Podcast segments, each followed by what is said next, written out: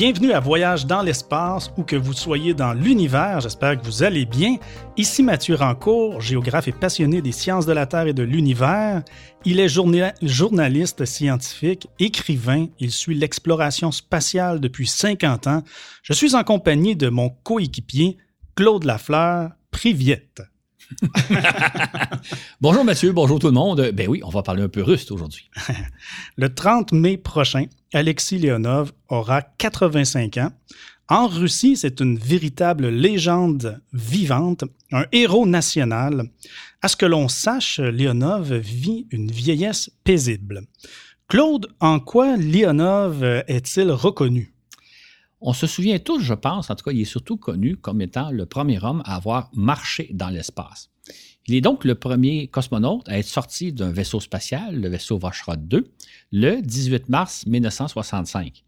On l'a d'ailleurs surnommé, comme il était le premier marcheur, le premier piéton de l'espace. Hmm. Et à l'époque, son exploit a fait sensation. Euh, L'URSS marquait un grand coup dans la fameuse course à l'espace qu'elle livrait sans relâche aux Américains. Et le premier pas de euh, Léonov dans l'espace préfigurait en quelque sorte les premiers pas de l'homme sur la Lune. Nos auditeurs et auditrices vont peut-être se demander pourquoi consacrer tout un balado à Léonov. C'est d'ailleurs la première fois, Claude, qu'on consacre un épisode entier à une personnalité du domaine spatial. Et pourquoi pas Gagarine, Armstrong, Von Braun, Korolev euh, ou autres? Pour plusieurs bonnes raisons. Euh, d'abord parce que le parcours de Léonov va nous faire vivre une époque assez particulière du 20e siècle. Ensuite, sa carrière d'astronaute ou de cosmonaute se compare probablement à aucun autre. Il y a vraiment une carrière exceptionnelle, pour ne pas dire même sensationnelle. En plus, ben, sa carrière de cosmonaute euh, reflète un peu certains des plus grands épisodes de la conquête spatiale, a commencé par euh, la fameuse rivalité que se sont livrés les Américains et les Soviétiques durant les années 50-60. C'était des ennemis jurés qui menaçaient parfois de s'anéantir l'un l'autre. Jusqu'aux années 70, où là, ça, a débouché sur une collaboration assez étonnante. Tout ça, c'est le parcours de Leonov.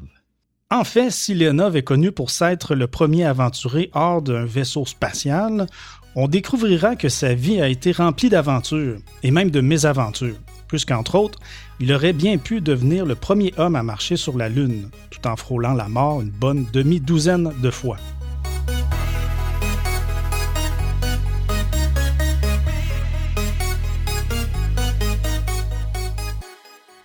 Nous voulons prendre le temps de remercier Richard Caron, Xavier Désilet, Jérémy Rivard, Jean-Philippe Rousseau, Martin Beaupré et Jonathan Rancourt, qui sont des patrons de la première heure. On vous remercie beaucoup et on vous dédie cet épisode.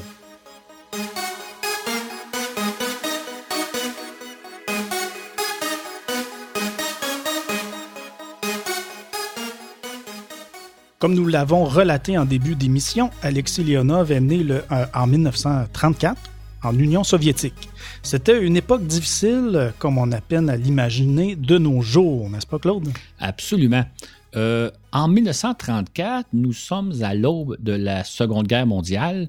Les canons grondent un peu partout à travers le monde. En outre, le monde traverse connaît l'une des plus terribles crises la plus terrible crise économique du monde de l'époque moderne, ce qu'on appelle la Grande Dépression des années 30. Et là, la misère règne un peu partout. Et quant à l'Union soviétique, qui existe alors depuis une quinzaine d'années, elle vit sous le joug de l'un des plus sanguinaires tyrans du 20e siècle, et j'ai nommé Joseph Staline, qui, comme on le verra, semait la terreur dans tous les foyers soviétiques. C'est donc dans ce contexte que naît Alexis Arkipovich Leonov le 30 mai dans une bourgade appelée Listvianka, située au sud de la Sibérie. Leonov se rappelle de vivre dans une petite maison en bois rond avec ses parents et ses huit sœurs et frères. Il se rappelle dans ses mémoires avoir vécu une enfance, une petite enfance somme toute assez modeste, mais agréable. Sauf que, au moment où il a eu trois ans, soudainement, sa famille est expulsée de sa maison, jetée littéralement à la rue, alors que tous les voisins s'emparent de leurs biens, y compris même leurs vêtements. Qu'est-ce qui se passe? Ce qui est arrivé, c'est que leur père a été accusé d'être un ennemi du peuple. Or, dans la Russie de Staline, une telle accusation, même posée anonymement, suffisait pour être dépouillé de tous ses biens et être littéralement expulsé de chez soi. C'était l'époque des grandes purges staliniennes, se rappelle Léonov. Nombreux sont ceux et celles qui ont alors été dépouillés de tout et déportés vers les camps de concentration sans plus laisser de traces. Nous, euh, nous n'avons pas eu le choix que de fuir notre village. Les Léonov ont fini par se retrouver, se réfugier chez euh, un couple de parents qui habitaient la Sibérie. Ils ont alors vécu dans une euh, seule pièce à huit, alors que le père avait été envoyé dans, un camp pour travaux forcés. Et Léonov se souvient que petit enfant, il dormait à même le plancher sous un lit. Très tôt, Alexis développe un goût pour le dessin et la peinture ses parents, constatant son véritable talent, l'encouragent dans la mesure de leurs faibles moyens en lui procurant des crayons, des pinceaux et euh, de la peinture. Hélas, le papier est si rare à l'époque qu'Alexis dessine et peint sur de vieux emballages. Il rêve néanmoins de faire un jour carrière dans le domaine des arts. Cependant, à l'âge de 6 ans, il croise un pilote d'avion. Et là, il est véritablement séduit par les allures du pilote. Et c'est alors que naît son rêve d'un jour de devenir pilote. Et il dit d'ailleurs au pilote, il dit, un jour je serai comme vous, je vais vous ressembler. Et le pilote de lui répondre, pourquoi pas? Si c'est vraiment ce que tu désires, personne ne va t'en empêcher. Maintenant, si tu veux devenir pilote d'avion, il va falloir que tu deviennes un homme fort. Il va falloir que tu étudies fort et il va falloir que tous les matins, tu te laves les mains et le visage. Et c'est ce que le petit Léonov va faire immédiatement. Mais le 22 juin 1941, alors qu'il vient tout juste d'avoir sept ans, l'armée allemande envahit son pays. La guerre a mis fin à mon enfance, se rappelle Léonov. C'était le début de l'un des moments les plus terribles pour la Russie. Heureusement, l'invasion allemande ayant lieu à l'autre bout du pays, en Russie européenne, les Léonov sont épargnés. Cependant, comme toute famille russe, ils perdent plusieurs membres de leur famille éloignée. En fait, plus de 20 millions de Soviétiques perdront la vie durant la guerre, et beaucoup seront exterminés par le régime parano de Staline. À l'automne 1941, le petit Léona, le petit Alexis, commence l'école. Mais ses parents sont si pauvres qu'il se rend à pied à l'école, pieds nus. Finalement, on va lui procurer une paire de bottines, mais c'est des bottines de filles. Sauf que Léonov va tout simplement être ravi d'avoir des souliers dans ses, d'avoir de quoi se mettre dans les pieds. Dans ses mémoires, Léonov se souvient encore qu'au début de l'année scolaire, tous les enfants de l'école devaient chanter en chœur Merci, camarade Staline, pour nous procurer une si belle enfance. Et puis, la guerre que les Soviétiques appellent la Grande Guerre patriotique se termine en mai 1945. Au début des années 50, adolescent, Alexis poursuit son rêve de faire carrière en art. Hélas, ses parents n'ont pas les moyens de lui payer de telles études. Par conséquent, il opte pour son second rêve, devenir pilote d'avion. Donc, Léonov amorce son service militaire et on l'inscrit dans une école de pilotage où il apprend donc à piloter des avions. Il va d'ailleurs terminer premier de sa formation, de son groupe de classe. Et après ça, il devient donc pilote d'essai et pilote de chasse. Il raconte entre autres qu'à l'époque où il était pilote de chasse, il avait parfois à patrouiller la frontière aérienne de l'Union soviétique et qu'en conséquence, il croisait des chasseurs américains qui faisaient la même chose de l'autre côté de la frontière aérienne. Et il raconte que les pilotes s'envoyaient toujours la main, même si c'était des ennemis, ils se considéraient avant tout comme, comme faisant partie de la même confrérie. On imagine qu'à ce titre, il doit connaître des ennuis, peut-être même qu'il a frôlé, la mort, n'est-ce pas, Claude? Absolument. Comme euh, probablement tous les pilotes euh, de l'époque, euh, il a connu des incidents. D'ailleurs, il en raconte un dans son livre. Ça se passe en septembre 1959. Il est donc aux commandes d'un jet lorsqu'un bris mécanique rend l'avion inopérable. En plus, une alarme l'informe que son avion est en feu. Normalement, l'aéronave aurait dit tout simplement s'éjecter, sauf qu'il se rend compte qu'il vole beaucoup trop bas et que si jamais il s'éjecte, son parachute n'aura pas le temps de s'ouvrir avant qu'il frappe le sol. Il n'a donc pas le choix que de chercher à poser son avion en catastrophe. En fait, il va réussir si bien la manœuvre, tout en gardant son sang-froid, qu'il va impressionner fortement une mystérieuse équipe qui est venue faire du recrutement ce jour-là à sa base militaire. Et euh, on devine la suite. Est-ce que cette mystérieuse équipe le recrute pour devenir cosmonaute? Effectivement, c'est ce qui va arriver. En fait, Léonov va, être d'abord euh, invité à aller à Moscou en compagnie d'une quarantaine de jeunes officiers comme lui. Au départ, on ne leur dit pas pourquoi on les a fait venir à Moscou, mais on les soumet à une intense batterie de tests en tout genre, autant des tests physiques, psychologiques et autres.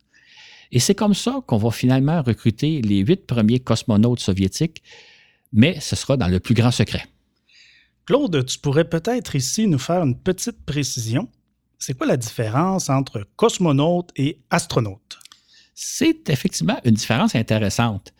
C'est-à-dire que lorsque la NASA nous a présenté les huit premiers hommes destinés à voler à bord des cabines Mercury au printemps 1959, elle nous les a présentés comme étant les sept premiers astronautes.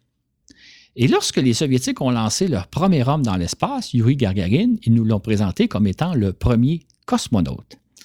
C'est de cette façon que l'habitude s'est établie d'appeler les Américains qui vont dans l'espace des astronautes, alors que les Soviétiques, aujourd'hui les Russes, qui vont dans l'espace, on les appelle des cosmonautes.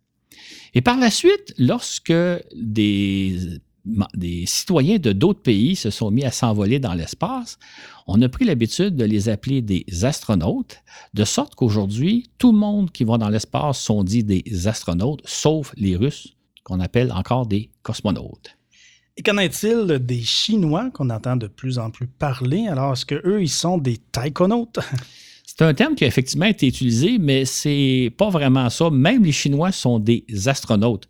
En fait, quand on lit la presse officielle chinoise, en anglais ou en français, on voit que le terme astronaute est employé et non pas le terme taïkonaute.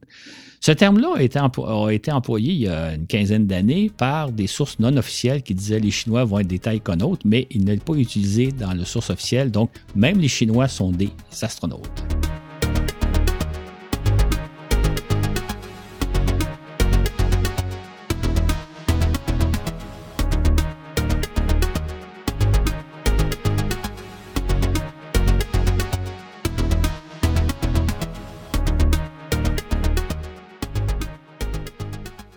Les Soviétiques recrutent leur premier cosmonaute à l'automne de 1959, mais dans le plus grand secret. Est-ce que l'on sait si l'URSS euh, se prépare alors à envoyer des hommes dans l'espace, Claude? Euh, oui, à l'époque, on savait que les Soviétiques, comme les Américains, se préparaient à envoyer un premier homme dans l'espace, sauf que du côté soviétique, tout se fait dans le plus grand secret. Tandis que du côté américain, les la NASA mène son programme Mercury au vu et au su de tout le monde. C'est ainsi qu'on ne sait rien des premiers cosmonautes soviétiques à ce moment-là. C'est-à-dire, on ne sait pas s'ils en ont recruté, combien ils en ont recruté, qui ils sont, quel âge, etc. Alors que du côté américain, on connaît tout, tout, tout des sept premiers astronautes. La mission, donc, les Soviétiques font tout dans le plus grand secret, alors que les Américains procèdent au grand jour. C'est ainsi qu'avant qu'on apprenne l'existence de Leonov, on apprendra celle de Gagarin, Titov, Nikolaev, Popovitch, Bikovsky et euh, Terashkova, ce dernier nom étant celui de la première femme à aller dans l'espace. C'est bien ça, Claude? Absolument. En fait, du côté des Soviétiques, on apprenait l'existence d'un cosmonaute seulement le jour où il s'en allait dans l'espace alors que ceux qui n'ont jamais volé, on n'en entendait jamais parler. Ça a pris des décennies avant qu'on sache qui ils étaient et qu'est-ce qui est arrivé. Dans le cas des cinq premiers hommes et, et la première femme cosmonautes qui sont allés dans l'espace, ils ont réalisé six missions Vostok entre 1961 et 1963. Maintenant, euh, à l'époque, vraiment, les Soviétiques mènent une lutte féroce contre les Américains. Je vais vous donner deux exemples. Euh, à la suite du vol de Yuri Gagarin en avril 61, les Américains lancent deux astronautes, c'est-à-dire Alan Shepard en mai 1961 et euh, Virgil Grissom en juillet. Or, la réponse des Soviétiques sera cinglante. Au mois d'août, ils lancent German Titov, qui passe 24 heures dans l'espace. Autre exemple de la férocité de la course que mènent les Soviétiques contre les Américains, entre 1961 et 1963, les Américains réalisent six missions Mercury. Sauf que si on prend l'exemple de Valentina Tereshkova, la première femme à aller dans l'espace, elle qui a passé trois jours dans l'espace, elle, elle réalise plus, elle a passé plus de temps en orbite que les six astronautes américains réunis. Hmm. Et après, euh, est-ce que ce fut au tour de Leonov de s'envoler? Ben, pas tout de suite. Faut rappeler peut-être euh, deux ou trois événements avant d'arriver à, à l'épisode de Leonov. C'est-à-dire qu'en mai 1961, le président Kennedy lance un défi aux Soviétiques, un homme sur la Lune avant 1970. Pour ce faire, la NASA se met à développer deux vaisseaux spatiaux. D'abord, le vaisseau Apollo, qui va permettre d'aller jusqu'à la Lune, mais aussi les capsules Gemini. Ce sont des capsules destinées à faire des missions en orbite terrestre et qui transporteront deux astronautes. Mais les Soviétiques, eux autres, encore une fois, ont décidé de ne pas se laisser devancer par les Américains. Ce qui fait qu'en octobre 1964, ils lancent un nouveau vaisseau qui s'appelle Voshkod et à bord duquel il y a trois hommes. Là, les Américains sont renversés parce que les Soviétiques semblent faire preuve de vraiment une avance considérable, déjà être capables d'envoyer un vaisseau avec trois hommes à bord. Et ça, d'autant plus que les Soviétiques nous disent que les Voskhod est une nouvelle famille de vaisseaux révolutionnaire, capable d'accomplir des missions euh, avancées. Maintenant, ce qu'il faut comprendre, c'est que ce n'était pas le cas. Et ça, ça a pris des décennies avant qu'on l'apprenne. C'est-à-dire que les Voskhod n'étaient que des capsules euh, Vostok qu'on avait modifiées pour pouvoir mettre trois hommes à bord. Maintenant, on pourrait dire que ces trois hommes-là étaient véritablement entassés comme des sardines. D'ailleurs, la, première mission du Voshkod ne durera qu'une journée parce que les trois hommes auraient été incapables de demeurer plus longtemps dans la capsule. Hmm, effectivement, justement, comment qu'on a pu entasser trois hommes dans une petite capsule conçue pour en transporter un seul? Effectivement, c'est presque un tour de force. En fait, ce qu'il faut comprendre, c'est que les capsules Vostok étaient munies d'un siège éjectable qui permettait aux cosmonautes, au moment du décollage, de, s'éjecter si jamais la fusée allait exploser. Dans le cas du Voshkod, ils ont donc enlevé le siège éjectable pour pouvoir mettre trois hommes. Mais ces trois hommes, en plus, ne, portaient pas de combinaison parce que l'espace ne le permettait pas. Ce qui fait que, et les combinaisons sont faites pour protéger les hommes en cas de dépressurisation de la cabine. Ce qui fait qu'au moment du décollage, les, cosmonautes prennent un risque comme aucun autre cosmonaute ou astronaute avant eux, c'est-à-dire qu'ils s'envolent avec aucune possibilité d'échapper à, leur vaisseau si jamais la fusée allait exploser. Et si jamais ils subissaient une dépression, euh, perdaient l'air de sa capsule, ça serait aussi fatal. Donc, les Russes ont soumis leurs cosmonautes à un risque considérable, ce qu'on ne savait pas à l'époque. La mission de Leonov a également eu lieu à bord d'une Vostrod, dont dans une Vostok modifiée. C'est bien ça? Absolument. Ce qu'il faut savoir, c'est que dans le cadre du programme Gemini, la NASA avait prévu que lors de certaines missions, il y a un des deux astronautes qui sortirait de la capsule pour réaliser une marche dans l'espace. Or, les Soviétiques, voyant venir le grand événement, se sont dit non, non, non, on ne se laissera pas devancer par les Américains. Ils ont donc modifié un Vostok pour faire en sorte que, pour y ajouter un SAS qui permettrait à un des deux occupants de sortir du vaisseau. Et c'est comme ça que le Vostok, le Voskot est devenu un vaisseau qui a transporté à la fois Pavel Belayev et Alexis Leonov. Est-ce à dire que son compagnon et lui se sont envolés sans aucune protection en cas de défaillance de la fusée porteuse qu'ils ont eux aussi risqué leur vie, comme leurs collègues de Vosrod 1, euh, qu'on a, et on n'en a rien su? Absolument. En fait, lorsque Pavel Belayev et Alexei Leonov s'envolent du cosmodrome de Békono le 18 mars 1965, ils courent un risque terrible. Si jamais la fusée connaît une défaillance, ça pourrait être fatal. Et à l'époque, les accidents de lancement étaient très fréquents. Pour vous donner une idée, le type de fusée qui transportait les deux cosmonautes, c'est ce qu'on appelle une fusée Zemiorka. C'est la fusée qui a servi à lancer, entre autres, les premiers Sputnik, qui a lancé une quantité importante de satellites, ainsi que de sondes vers les planètes, notamment vers la Lune, vers Mars et vers Vénus, ainsi que transporter les cosmonautes.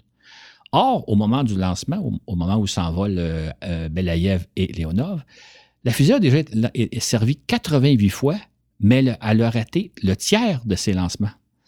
C'est donc dire qu'au moment du décollage, les deux cosmonautes risquent une fois, ils courent une chance sur trois de périr justement au décollage. Ce qui est beaucoup, évidemment, incroyable qu'on mette la vie de cosmonautes en danger, et ce uniquement pour damer le pion aux Américains. Absolument, c'est de la pure folie. Hein. Si on avait su ça à l'époque, parce que les Soviétiques nous disent toujours, nous avons mis au point un vaisseau révolutionnaire extraordinaire, mais si on avait su que c'était nullement le cas, euh, notre idée qu'ils étaient en avance sur les Américains n'aurait euh, pas été la même. Et surtout, ce qui est peut-être le pire, je considérais, c'est que tout finit par se savoir, ce qui fait qu'un jour, on a su, ça a pris quelques décennies, ça a pris à peu près 20 ans avant qu'on sache, que les Voskhod n'étaient pas des vaisseaux révolutionnaires, mais qu'ils faisaient courir un risque absolument astronomique à leurs occupants. Mhm. Donc, heureusement, Vosrod 2 a été placé en orbite par la fusée porteuse et Leonov a pu réaliser sa sortie. Mais encore là, est-ce qu'il a risqué sa vie? Est-ce qu'il a couru un grand risque? Euh, oui et non. En fait, à l'époque, on avait tous conscience qu'un homme qui sort de sa capsule spatiale court de grands risques. C'est un véritable exploit. Et c'est pour ça qu'on a véritablement admiré l'exploit de Leonov et admiré son courage. Maintenant, les Soviétiques nous ont dit que sa sortie dans l'espace s'était bien déroulée, qu'il n'avait pas couru de risque indu. Euh, à ce moment-là, euh, et d'ailleurs assez rapidement, ils nous ont transmis des images télé où on a vu Leonov sortir de sa capsule et flotter dans l'espace. C'était la première fois qu'on voyait la Terre défiler sous nos yeux. Les images ont été sensationnelles, même s'ils ne sont pas de très bonne qualité. Maintenant, essayons d'imaginer la scène. Léonov est dans le sas. Il ouvre l'écoutille et là, il y a devant lui une scène extraordinaire. La Terre qui défile sous ses yeux. Il voit un spectacle d'une planète bleue et blanche qui défile majestueusement sous ses yeux. Personne n'a vu quelque chose comme ça avant lui. On imagine que ses émotions ont dû être extraordinaires, ça a dû être vraiment fantastique ce qu'il a dû ressentir à ce moment-là. Dans sa biographie, Alexis Léonov raconte mon cœur battait à vive allure. J'étais sur le point de réaliser à ce que je m'attendais depuis si longtemps, ce pourquoi je m'étais entraîné si fort durant deux années. Et rien ne se compare à l'exaltation que j'allais ressentir à ce moment-là. Jamais je n'oublierai ce que j'ai ressenti. Jamais je n'ai oublié les vives émotions contradictoires qui se bousculaient en moi. Elles sont aussi fraîches dans ma mémoire aujourd'hui qu'à l'époque où je les ai ressenties. Je me suis d'abord senti comme un être insignifiant, comme une minuscule fourmi face à l'immensité du cosmos. En même temps, je ressentais une profonde paix. Perché loin au-dessus de la Terre, j'ai ressenti la puissance de l'intellect humain qui m'a mené jusque-là. Je me suis senti comme l'envoyé de l'humanité. J'ai été submergé par un flot d'émotions. La sérénité qui règne dans l'espace dépasse tout ce qu'on peut imaginer ici sur Terre. Et j'avais le goût de m'élancer, d'élancer tout mon corps dans cet environnement si paisible. Et nous, ce qu'on a vu, c'était donc Léonob émerger du sas et s'accrocher sur le bord du sas pendant quelques instants. Et puis, et derrière lui, on voyait la terre défiler. Et puis, soudainement, il se laisse aller, se donne un petit air d'aller et on le voit donc s'éloigner en nous faisant un salut de la main. Et là, on le voit flotter dans l'espace, culbuter, virevolter. C'est assez impressionnant. On n'avait jamais vu quelque chose de semblable à l'époque. Heureusement, il est rattaché à son vaisseau par un câble. Parce que s'il n'y avait pas eu de câble, il se serait littéralement perdu dans l'espace. Il se sert d'ailleurs de ce câble pour revenir à son vaisseau et éventuellement rentrer dans le sas. Mais ce ne serait pas ce qui s'est vraiment passé. Est-ce possible, Claude? En fait, ce que les Soviétiques nous avaient dit à l'époque, c'est que tout s'était bien passé, qu'il n'y avait eu aucun problème, que la sortie s'était prévue, s'était réalisée telle que prévue. Mais non, ce n'est pas ce qui s'est passé. En fait, au moment de rentrer dans le SAS, Léonov réalise que son costume s'est gonflé, son scaphandre s'est gonflé et qu'il est devenu très rigide. Et il était prévu qu'il rentrerait les pieds les premiers pour pouvoir finalement fermer les mais il est incapable de rentrer les, les, pieds le premier. Donc, il rentre tête première et c'est de justesse qu'il réussit à rentrer dans le sas parce qu'il est un peu plus gros qu'il l'était au début de la sortie. Et une fois dans le sas, là, il doit se retourner de bord pour pouvoir aller fermer les coutilles extérieures. Sauf que là, il se rend compte que son scaphandre est beaucoup trop rigide et beaucoup trop gonflé pour pouvoir réussir la manœuvre. Il y a, une seule possibilité, c'est de dégonfler le scaphandre, donc d'éliminer le plus possible d'air pour pouvoir le rendre plus flexible et avoir l'espace pour se retourner de bord. Sauf que là, il doit faire très, très attention parce que s'il vide tout l'air, évidemment, il va mourir asphyxié. Finalement, Léonov réussit la manœuvre. Il enlève le maximum d'air qu'il peut dans son scaphandre tout en laissant le minimum vital ce qui lui permet de, donc de se recroqueviller, de retourner de bord et d'aller fermer les coutilles extérieures, puis de revenir dans l'autre sens pour, pour, pour, ouvrir les coutilles qu'il y a entre le SAS et le Voshkod, et finalement rentrer à bord et s'installer dans son siège. Il est à ce moment-là totalement épuisé, euh, il est en sueur, d'ailleurs son scaphandre va demeurer imbibé d'eau tout le reste de sa mission. Hmm. Il a tellement eu chaud. Et ça, on ne l'a pas su à l'époque. Donc, d'après le, récit que tu nous fais, Claude, on peut donc dire que jusqu'à présent, Léonov a risqué sa vie par trois fois. Une fois aux commandes d'un avion de chasse, lors du lancement du Vosrod et au terme de sa sortie. Absolument. Et ce n'est pas fini.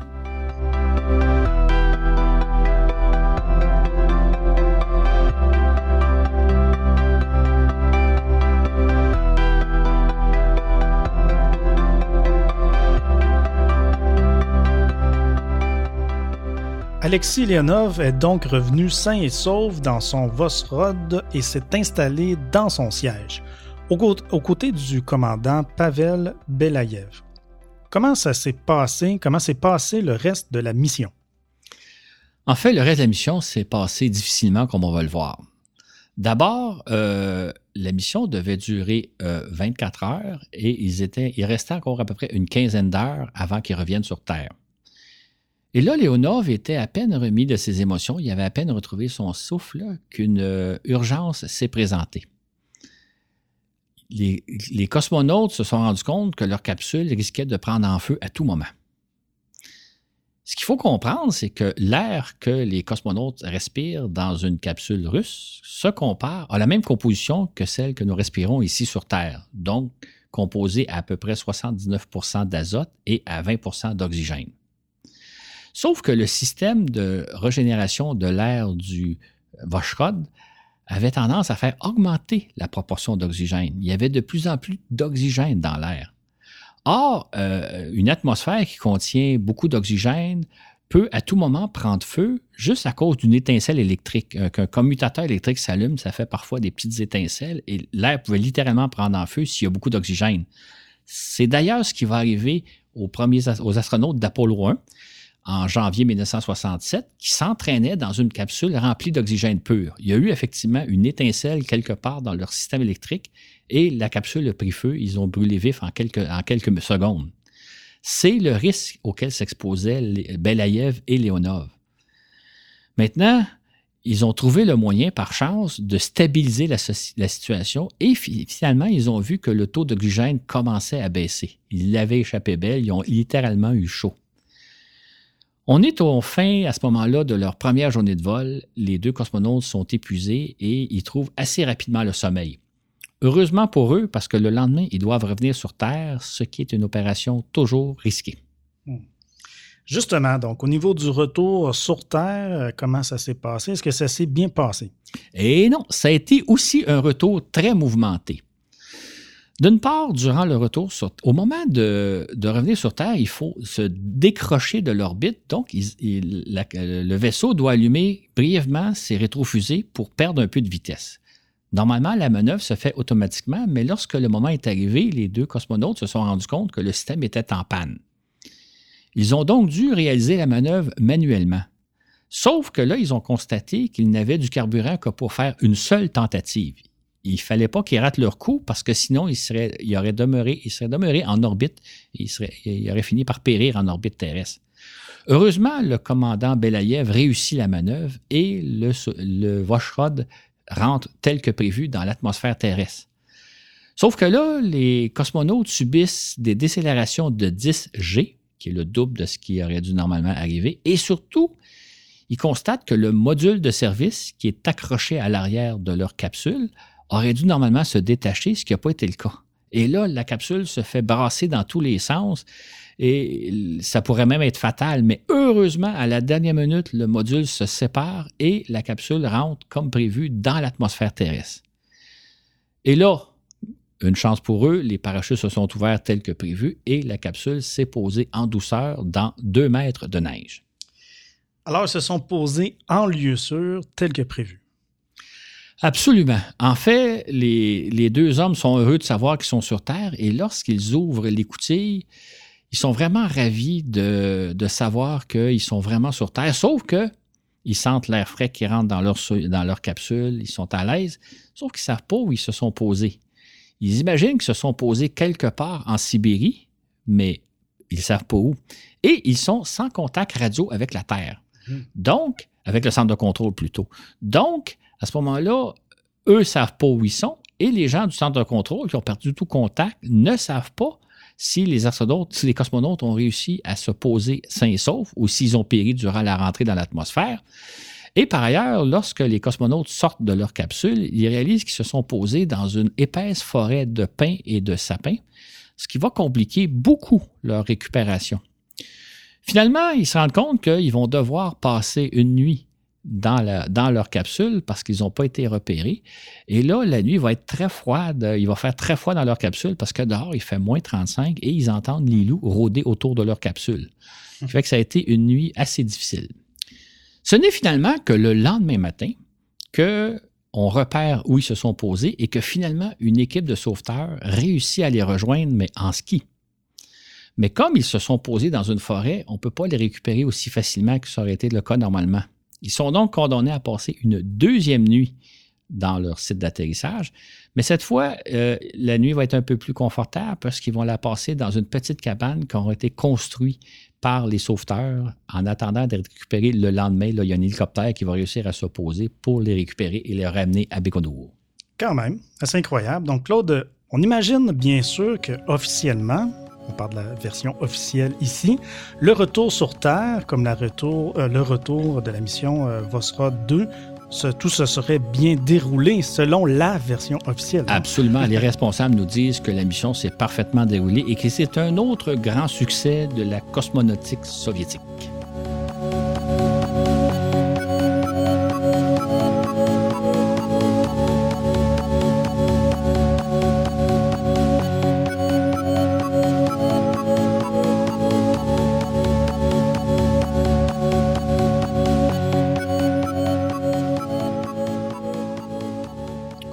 Nous comprenons à présent pourquoi, à la suite des péripéties du vol de Vosrod 2, euh, il n'y a pas eu d'autres missions du genre. À l'époque, les observateurs occidentaux ont été très surpris de constater que durant deux ans, de 1965 à 1967, les Soviétiques n'ont lancé aucun cosmonaute, tandis que les Américains réalisaient les dix missions euh, du spectaculaire programme Gemini. Que s'est-il donc passé durant ces deux années? En fait, à l'origine, les responsables du programme Voshrod avaient prévu réaliser plusieurs missions, dont certaines missions de longue durée, jusqu'à trois semaines, ainsi qu'une mission réalisée par un équipage entièrement féminin. Sauf que, constatant les risques auxquels ils exposaient les équipages, les deux premiers équipages, ils ont décidé de mettre fin au programme prématurément. D'autant plus qu'à l'époque, l'équipe de Sergi Korolev développait un nouveau vaisseau, un véritable nouveau vaisseau, puisqu'il n'y a rien à voir avec le Vostok. On parle alors, on parle maintenant du Soyouz. Euh, le Soyouz, je pense qu'on est tous familiers avec, c'est celui qui sert aujourd'hui encore à transporter les équipages. Donc, c'est à cette époque-là que les Russes développaient Soyouz. Et ils développaient deux versions du Soyouz. Une première version pour réaliser des missions en orbite terrestre, un peu comme les capsules Gemini, et une seconde version destinée à réaliser des missions autour de la Lune, un peu comme la capsule Apollo. OK. Et que devient Alexis Leonov durant tout ce temps? Léonov, à ce moment-là, il est assigné pour commander un groupe de cosmonautes très sélect destiné justement à réaliser les fameuses missions lunaires. Les missions que les Russes appellent ZOND, Z-O-N-D. Et même, on apprendra dans ses mémoires que, euh, que Léonov avait été assigné pour réaliser la première mission à destination de la Lune. Il ne s'agissait pas de se poser sur la Lune, mais juste de faire un aller-retour, ce qu'on appelle des missions circumlunaires. Cette mission-là était prévue normalement pour le mois de juin ou juillet 1967, et si tout allait bien, les Soviétiques espéraient envoyer un homme sur la Lune en septembre 1968, et tout porte à croire que Leonov aurait été probablement celui qui aurait été choisi pour être le premier Soviétique à marcher sur la Lune. Mhm. Mais comme tu le racontes dans ton livre Apollo, la plus formidable histoire du 20e siècle, les Soviétiques ont subi une terrible série de revers à commencer par le décès soudain de Sergei Korolev, puis par la perte de Vladimir Komarov au terme d'un premier vol de Soyouz, de sorte que le programme lunaire soviétique a dû être abandonné. C'est bien ça? Absolument. En fait, ce qui s'est passé, c'est que pendant que les Soviétiques subissaient une formidable, une terrible série de revers, qui étaient secrets à l'époque, du côté américain, c'était le contraire. Ils ont réalisé, la NASA a réalisé une incroyable série de succès. C'est-à-dire qu'en l'espace de dix mois, ils ont réalisé six missions Apollo qui ont mené Neil Armstrong sur la Lune en juillet 1969. On raconte d'ailleurs cet épisode dans la première partie de notre balado 12 hommes sur la Lune. Alors, qu'est-il arrivé à Leonov par la suite? Léonov était loin d'être au bout de ses peines et de ses frustrations. En fait, ce qui lui est arrivé, c'est qu'il a même failli périr sous les balles d'un tireur fou. Hum. En janvier 1969, les Soviétiques réalisent une double mission Soyouz, c'est-à-dire qu'ils lancent deux vaisseaux Soyouz, Soyouz 4 et Soyouz 5, qui vont s'arrimer l'un à l'autre, et deux des cosmonautes du Soyouz 5 vont transférer dans le Soyouz 4 en marchant dans l'espace. C'était la première fois auquel on assistait à un changement d'équipage, un transbordement d'équipage d'un vaisseau à l'autre. Comme c'était la coutume à l'époque, euh, lorsque des cosmonautes reviennent d'une mission spatiale, on les parade dans les rues de Moscou à bord de limousines. Et le cortège de limousines finit par arriver au Kremlin où on fait un grand banquet à leur honneur. Or, dans le cortège de limousines, il y a euh, une des limousines où il y a Léonid Brezhnev et les principaux dirigeants soviétiques, tandis que dans une autre limousine, il y a Alexis Leonov, euh, Valentina Tereshkova et quelques cosmonautes. Et ce qui se produit, c'est qu'au moment où le cortège approche du Kremlin, soudain, un jeune homme habillé en policier sort deux pistolets et se met à tirer sur la première limousine, croyant que dans cette limousine-là se trouvaient Brezhnev et compagnie. Sauf qu'en réalité, c'est la limousine où se trouvent Leonov, Tereshkova et autres cosmonautes. Et à ce moment-là, les balles atteignent le chauffeur qui est gravement blessé, tandis que quatre balles frôlent Leonov. En tout, 14 balles seront tirées sur, atteindront la limousine. Et Leonov se demande comment se fait-il ce jour-là qu'il n'ait pas péri par balle. Il a vraiment passé à deux doigts de la mort. On peut dire que le premier piéton de l'espace euh, est comme un véritable chat qui possède sept vies. Peut-on espérer que sa vie sera plus tranquille, Claude, euh, après un tel incident? Peut-être bien, mais sa vie n'est pas terminée. En fait, ce qui va arriver, c'est que au lendemain du premier pas de Neil Armstrong sur la Lune, les Américains, les Soviétiques plutôt, décident de mettre un thème à leur idée d'envoyer des cosmonautes aux abords de la Lune ce qui fait que Léonov perd tout espoir un jour de se rendre à la Lune. Par contre, les Soviétiques décident de mettre au point euh, les stations spatiales, c'est-à-dire d'installer en orbite terrestre un laboratoire scientifique dans lequel des cosmonautes séjourneront plusieurs semaines pour réaliser différentes expériences scientifiques et technologiques. Ce sont ce qu'on appelle les stations spatiales Salyut. Et si je comprends bien, Léonov va participer à ce programme, c'est ça? Absolument. Il va être nommé à la tête du groupe de cosmonautes qui vont aller s'installer et travailler à bord de Salyut 1. Malheureusement, le premier équipage qui est lancé en direction de Salyut 1 ne réussit pas à arrimer correctement leur vaisseau. Ils doivent donc revenir sur Terre sans avoir pénétré dans la station. Et c'est à ce moment-là que, que Léonov est assigné comme étant le commandant du premier équipage aller s'installer à bord de la station, en compagnie de Valérie Koubassov et de Piotr Kolodin. Malheureusement, quelques jours avant le lancement, Koubassov développe une infection pulmonaire et l'équipage est remplacé par les réservistes. Il faut savoir que pour toute mission spatiale, on prépare toujours au moins deux équipages pour justement faire face à ce genre de situation-là. Si jamais l'équipage euh, désigné pour la mission ne peut s'envoler, il y a les réservistes qui peuvent prendre la relève. C'est ainsi que le 12 juin 1971, Dobrovolsky, Volkov et Patsayev s'envolent dans un Soyouz et vont s'arrimer à la station Salyut 1. Et ils vont y séjourner durant trois semaines pour réaliser euh, différentes expériences scientifiques et techniques. Donc, malheureusement, lors euh, du retour sur Terre, une valve conçue pour équilibrer la pression d'air entre euh, l'intérieur de la capsule et l'extérieur s'ouvre beaucoup trop tôt, à très haute altitude, c'est ça? Absolument. Ce qu'il faut savoir, c'est que cette valve-là a pour but d'équilibrer la pression entre le Soyuz et l'expression, sauf qu'elle s'est ouverte à altitude et toute l'air est sorti de la capsule en quelques minutes seulement et les trois cosmonautes périssent asphyxiés en quelques dizaines de secondes seulement. Si donc Leonov s'était envolé comme prévu vers Salyut 1, on peut s'imaginer qu'il aurait perdu la vie. Il s'en est sorti grâce à l'infection pulmonaire de son collègue Koubassov, c'est ça? Peut-être bien. En fait, dans son livre, Léonov raconte que lui, il avait entrevu le risque que la fameuse valve s'ouvre à très haute altitude et il avait avisé les trois cosmonautes de prendre les précautions nécessaires. Autrement dit, Léonov laisse entendre que si lui avait été à bord de la capsule Soyouz, l'incident, la, la tragédie ne serait pas arrivée. Un cosmonaute vraiment aux sept vies, un vrai petit félin, et par la suite, qu'est-ce qui est arrivé? L'été suivant, donc en, juillet 1972, les Russes lancent une deuxième station Salyut et il est prévu que Leonov va être aux commandes du premier équipage à s'installer à bord de la station. Malheureusement, la fusée explose peu après son décollage et la station est perdue. On peut s'imaginer euh, que Leonov a dû être extrêmement déçu, découragé même, lui qui s'entraîne depuis près de dix ans pour s'envoler à nouveau. Est-ce qu'il va réussir un de ces jours à retourner dans l'espace?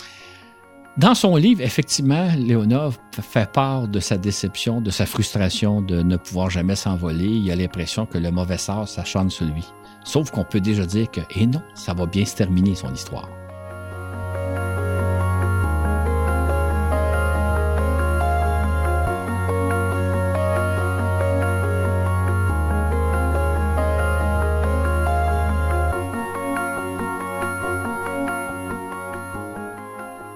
Tu dis que l'histoire de Léonov se termine bien puisque tu fais allusion au fait qu'il est enfin retourné dans l'espace une seconde fois. C'était à l'été 1975. Alors qu'arrive-t-il, Claude? On parle de la fameuse mission Apollo-Soyouz, une mission conjointe entre les Américains et les Soviétiques.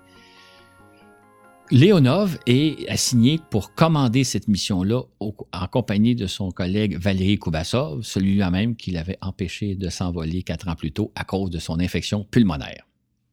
Tout au long du baladon, tu relaté la compétition féroce des Soviétiques et des Américains. Et voilà qu'à l'été 1975, les deux ennemis de la guerre froide réaliser une mission spatiale conjointe. C'est assez incroyable, non? C'est effectivement très étonnant si on considère que durant des décennies, ils se sont fait, euh, ils ont fait une course euh, terrible aux armes nucléaires, se menaçant même de s'anéantir mutuellement l'un l'autre. Et finalement, euh, ce qu'il faut savoir, c'est que dans les années 70, ben là, ils vont ouvrir un dialogue pour finalement mettre un terme à la course aux armements. Et en même temps, dans ce dialogue-là, ils ont dit pourquoi pas réaliser une mission conjointe dans l'espace, donc la mission Apollo-Soyuz. Et l'histoire est d'autant plus surprenante que tout ça, c'est grâce à Richard Nixon. Ce qu'il faut savoir, c'est que dans les années 50, Richard Nixon était le vice-président des États-Unis et c'était un, il était quelqu'un, un ardent anticommuniste. Or, devenu président des États-Unis en 69, Nixon a décidé d'ouvrir un dialogue avec les Russes il s'est même rendu à Moscou. Son idée, c'était de dire il faut mettre fin à la fameuse course aux armements, à la course au surarmement. Il faut se parler, il faut en arriver à, à un accord de paix, à un accord de désarmement. Et c'est donc grâce à lui qu'a eu, eu, lieu la mission Apollo-Soyuz. Maintenant, je ne veux pas trop en parler parce que euh, toute l'histoire qui mène à Apollo-Soyuz est extrêmement intéressante et ça mériterait de faire éventuellement un balado sur ce sujet-là. Fait on, on, va vous garder des bailleurs bouts pour plus tard. Mm-hmm. intéressant tout cela. Mais on peut tout de même dire un mot sur l'envolée de Leonov qui était à l'été 1975. Est-ce que cette fois, tout s'est bien passé pour lui euh, et pour euh, Kubasov? Oui. bien sûr. On va parler quand même un peu de la mission Apollo-Soyuz, même si un jour ça fera l'objet d'un balado. Disons ceci. Le 15 juillet au matin, pour la première fois, on a pu voir en direct, quand je dis on, c'est autant les Occidentaux que les Soviétiques, on a pu voir en direct le décollage d'une fusée Soyuz. En fait, c'était la première fois qu'on pouvait voir le décollage d'une fusée soviétique en direct. Hum.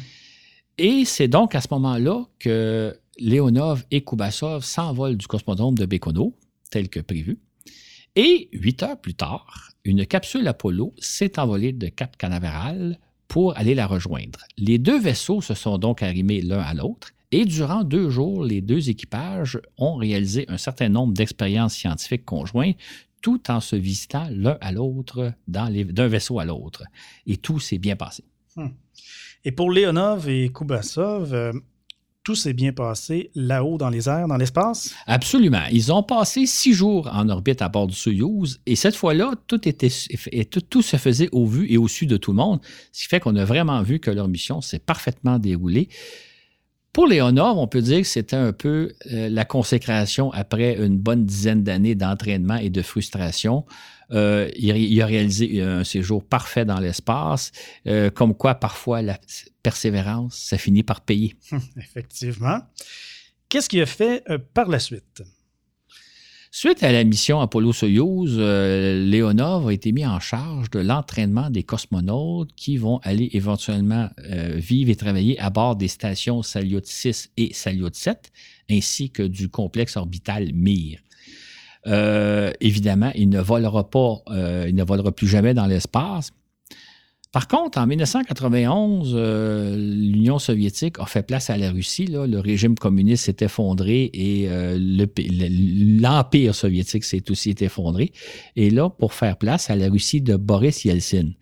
Euh, dans sa biographie, Léonov raconte que c'était une période de, de grand tourment politique et que les changements qui ont eu lieu à, cette époque-là l'ont contraint à devoir démissionner comme militaire et comme responsable de l'entraînement des cosmonautes.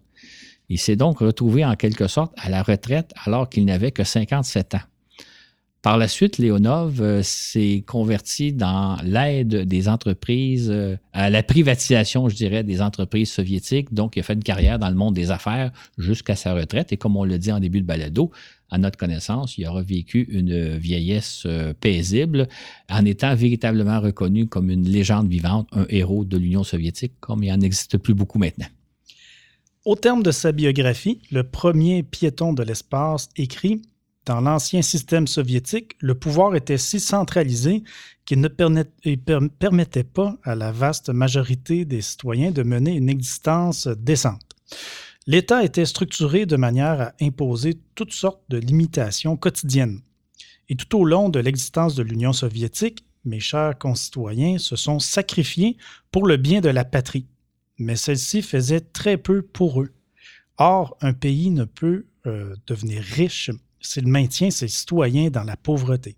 Si je peux me permettre un commentaire, je me dirais que c'est peut-être une leçon qu'on devrait aussi retenir dans nos sociétés. Mais ça, c'est un autre sujet.